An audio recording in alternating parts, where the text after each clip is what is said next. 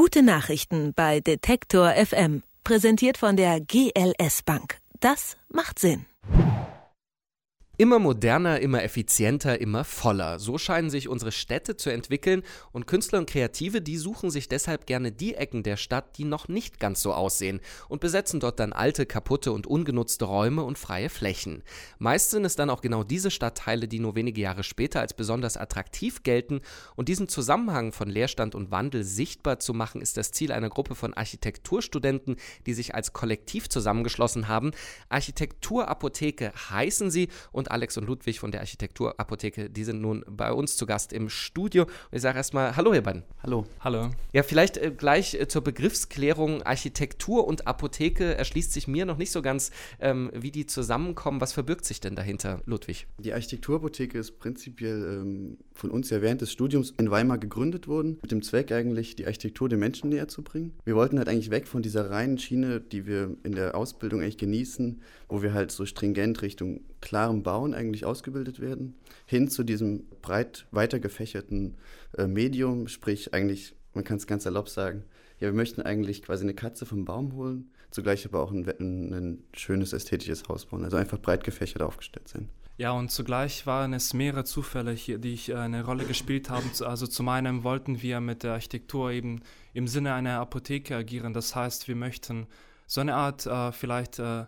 Arzneimittel oder, oder Heilungsmittel äh, für die Stadt und für die Architektur bereitstellen, vielleicht aus eigener äh, Rezeptur. Also eine Art Hilfestellung. Äh, wie genau sieht die aus? Also was macht ihr in eurer täglichen Arbeit? Ähm, Ausstellungen, Projekte, was sind, was sind so die Sachen, mit denen ihr euch beschäftigt? Also die tägliche Arbeit ist ganz unterschiedlich. Das heißt, ähm, je nachdem, was für ein Projekt wir gerade zurzeit bearbeiten. Das heißt, Einerseits sind es ähm, Wettbewerbe oder Ausstellungen oder eben an Publikationen zu arbeiten. Was wir auch hier im Westen der Stadt äh, ganz genau beobachten, ist nämlich, dass einerseits äh, sehr viele Neubauten entstehen und andererseits es noch sehr viele Altbauten gibt, die renoviert werden und äh, äh eben diese, äh, sage ich mal, Differenz zwischen dem Altbau und Neubau ist manchmal sehr krass und äh, wir würden sehr gerne auch kritisch äh, zu äh, diesem Neubau beobachten. Ist das genau eben diese Diskrepanz, die ihr meint, äh, dass eben da, wo die Künstler sind, da wird es dann irgendwann cool und dann kommen die Leute, die für die Coolness bezahlen. In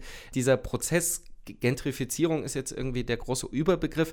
Ähm, ist das was, was grundsätzlich in Städten mit so einer kreativen Szene passiert? Oder beziehungsweise, jetzt wird das ja immer sehr kritisch gesehen, aber ist das nicht eigentlich ein natürlicher Prozess auch? Also Gentrifizierung als Begriff ist äh, sehr vielfältig und, äh, man kann ihn einerseits sehr jetzt äh, intellektualisieren oder theoretisieren, andererseits passiert es äh, einfach von sich auch alleine, ähm, indem eben Neubauten entstehen und Leute dass eben die auch bezahlen können, da einziehen. Aber andererseits gibt es noch diesen Freiraum, der ähm, für uns interessant ist und ähm, wir jetzt nicht direkt an eine Gentrifizierung oder sonst was irgendwie denken. Ich glaube, diese, diese Gentrifizierung ist ja eigentlich auch nur in äh, bestimmten Städten bzw. mit bestimmten Voraussetzungen möglich. Und jetzt sind wir eigentlich schon, glaube ich, bei diesem Punkt, den ich eigentlich ganz gerne ansprechen würde. Dies, äh, ich wehre mich eigentlich sehr oft äh, gegen, diesen, gegen diese Aussage, dass halt Leipzig das neue Berlin ist, weil in Berlin hat man ja nie diesen flächendeckenden Leerstand gehabt. Man hat zwar entlang der Mauer und im Osten so punktuell halt diese stark leerstehenden Areale oder Gebäude, was ich nicht was gehabt, aber diesen flächendeckenden Leerstand, so wie man es in Leipzig vorfindet, gab es dort halt nie.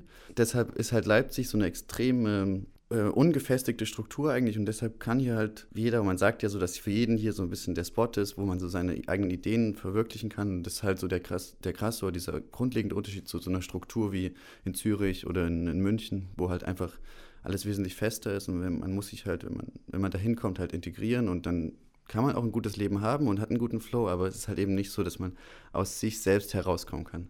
Ist das dann nicht auch eine Traumvorstellung für Architekten, so eine Stadt, wo man noch so viel spielen kann und auch ausprobieren und einfach auch Fläche hat? Total, besonders in Europa ist es ja so, wir müssen ja eigentlich jetzt lernen, okay, wie können wir eigentlich mit dem Bestand umgehen? Ich meine, die, die Städte sind quasi gebaut und besonders in Leipzig, wo man einfach, dadurch, dass im Krieg so wenig zerstört wurde, so einen extrem hohen ähm, Wert an Bestand hat, können wir hier halt eigentlich perfekt äh, Studien machen, wie wir halt in Zukunft mit dem Bestand umgehen können und wie wir das äh, mit äh, zeitgenössischer Architektur mit dem Bestand halt vereinen können.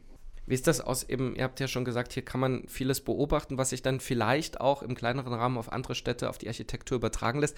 Was sind so aus eurer Sicht, jetzt mal abseits der Gentrifizierungsdebatte, so die größten Entwicklungen, die auf die Großstädte, sagen wir jetzt mal, gerade in Deutschland zukommen in den nächsten 10, 20 Jahren? Ja, man, man sagt ja immer, die Stadt der Zukunft ist die Stadt der äh, Vermischung, sprich die Stadt muss äh, Anziehungspunkt sein für verschiedene Kulturen, für groß, klein, für arm, reich, dick, dünn. Also die Zukunft der Städte, wie wir uns hier zurzeit vorstellen oder wie, wie wie man es gerne haben möchte, ist, dass, dass die Städte Freiräume haben. Freiräume meinen wir mit, dass nicht alles zugebaut wird, dass nicht alles immer nur privatisiert wird, sondern eben auch, dass es äh, Flächen gibt, die eben Gemeinschaften äh, erlauben können, dass sich eben, also Gemeinschaften, die zusammenkommen und Sachen entstehen lassen können. Das ist eben das Besondere in Leipzig. Es, ist, äh, ähm, es zeichnet sich nicht nur durch Individuen aus, sondern eben durch Gruppen. Und das ist eben was ganz Besonderes. Es ist eine Gruppendynamik, Gruppengefühl und so weiter. Ein wichtiger Punkt war dieser Leerstand Anfang der 90er, diese kaputten Gebäude, ähm, ewig alte, riesige Wohnungen, Stuckdecken, 200 Quadratmeter.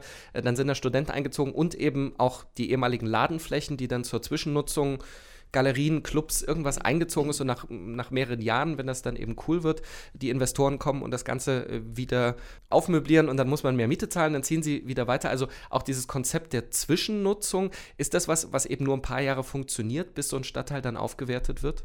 Würde sagen, nicht zwangsläufig. Es gibt ja eigentlich in Leipzig ähm, relativ viele Beispiele, wo eigentlich die Häuser eben nicht wie in anderen Städten äh, quasi von den Investoren aufgekauft wurden, sondern das ist eben wie dieses Mietsyndikat oder viele private Leute haben sich ja inzwischen die Häuser gekauft. Wir sind jetzt, können jetzt eigentlich das Hausprojekt des 21. Jahrhunderts eigentlich herauskristallisieren, was in Leipzig ja, ähm, was, wo es in Leipzig sehr viele schöne Beispiele gibt, wo halt einfach junge Leute sich ein Haus kaufen, dann halt dieses entrepreneurmäßige Leben äh, anfangen, wo sie halt an, wo sie mit, ne, mit, einem, mit einer Bar anfangen, dann machen sie ein, eine Bibliothek rein oder und so weiter.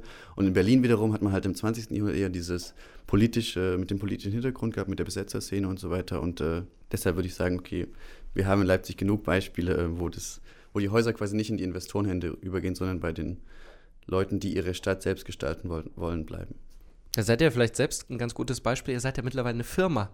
Ähm, äh, wie ist das passiert, dass aus einem Projekt quasi eine Firma kommt? Also habt ihr auch einfach nur diesen nächsten Schritt gemacht? Wir wollten halt einfach während des Studiums uns eigentlich schon eine Basis äh, für, für die Zeit nach dem Studium erarbeiten. Und ähm, es hat halt einfach auch Vorteile, äh, schon recht allein rechtlich gesehen eine Firma zu sein. Deshalb äh, sind wir halt, haben wir halt die Firma gegründet und ähm, genießen diese Zeit. Jetzt ist natürlich auch ein größerer Arbeitsaufwand, aber der macht uns äh, sehr viel Spaß. Ist das eigentlich äh, auch aus eurer Sicht eine passende Parallele, dass äh, selbst gute Ideen irgendwann Kommerzialisierung brauchen, damit sie funktionieren auf lange Sicht, genau wie in der Architektur? Ja, auf, auf jeden Fall. Aber ich meine, wir leben, wir leben in diesem System und äh, wir, können, wir können natürlich jetzt äh, anfangen und jeden Tag auf die Straße gehen und äh, gegen Dinge demonstrieren, aber wir können quasi wahrscheinlich auch einfach das System, was es gibt, leben, aber es natürlich auch unseren Vorstellungen anpassen, so dass jetzt nicht, äh, so dass es nicht gegen unsere Ideale geht. Dass Projekte kommerzialisiert werden, das ist eben ein natürlicher Schritt, weil eben, wie schon gesagt, wir in, in diesem System leben, so wie es ist. Aber es heißt nicht, dass wir vielleicht nicht unbedingt auch andere Vorstellungen haben aber die lassen sich vielleicht auch nicht sofort umsetzen. Also für, für bestimmte Ideale, die man hat, äh, dauert es eben vielleicht ein bisschen länger. Zwischennutzung, Gentrifizierung, Kommerzialisierung, äh, viele Vokabeln, hinter denen sich Prozesse verstecken, die den Wandel der Großstädte äh, aufzeigen. Und darüber gesprochen haben wir mit zwei Menschen von einem Kollektiv, das sich mit Architektur im Wandel beschäftigt, der Architekturapotheke. Alex und Ludwig von der Architekturapotheke waren hier. Ich sage danke. Danke auch. Bis bald. Ja, vielen Dank. Gute Nachrichten bei Detektor FM. Präsentiert von der GLS Bank. Das macht Sinn.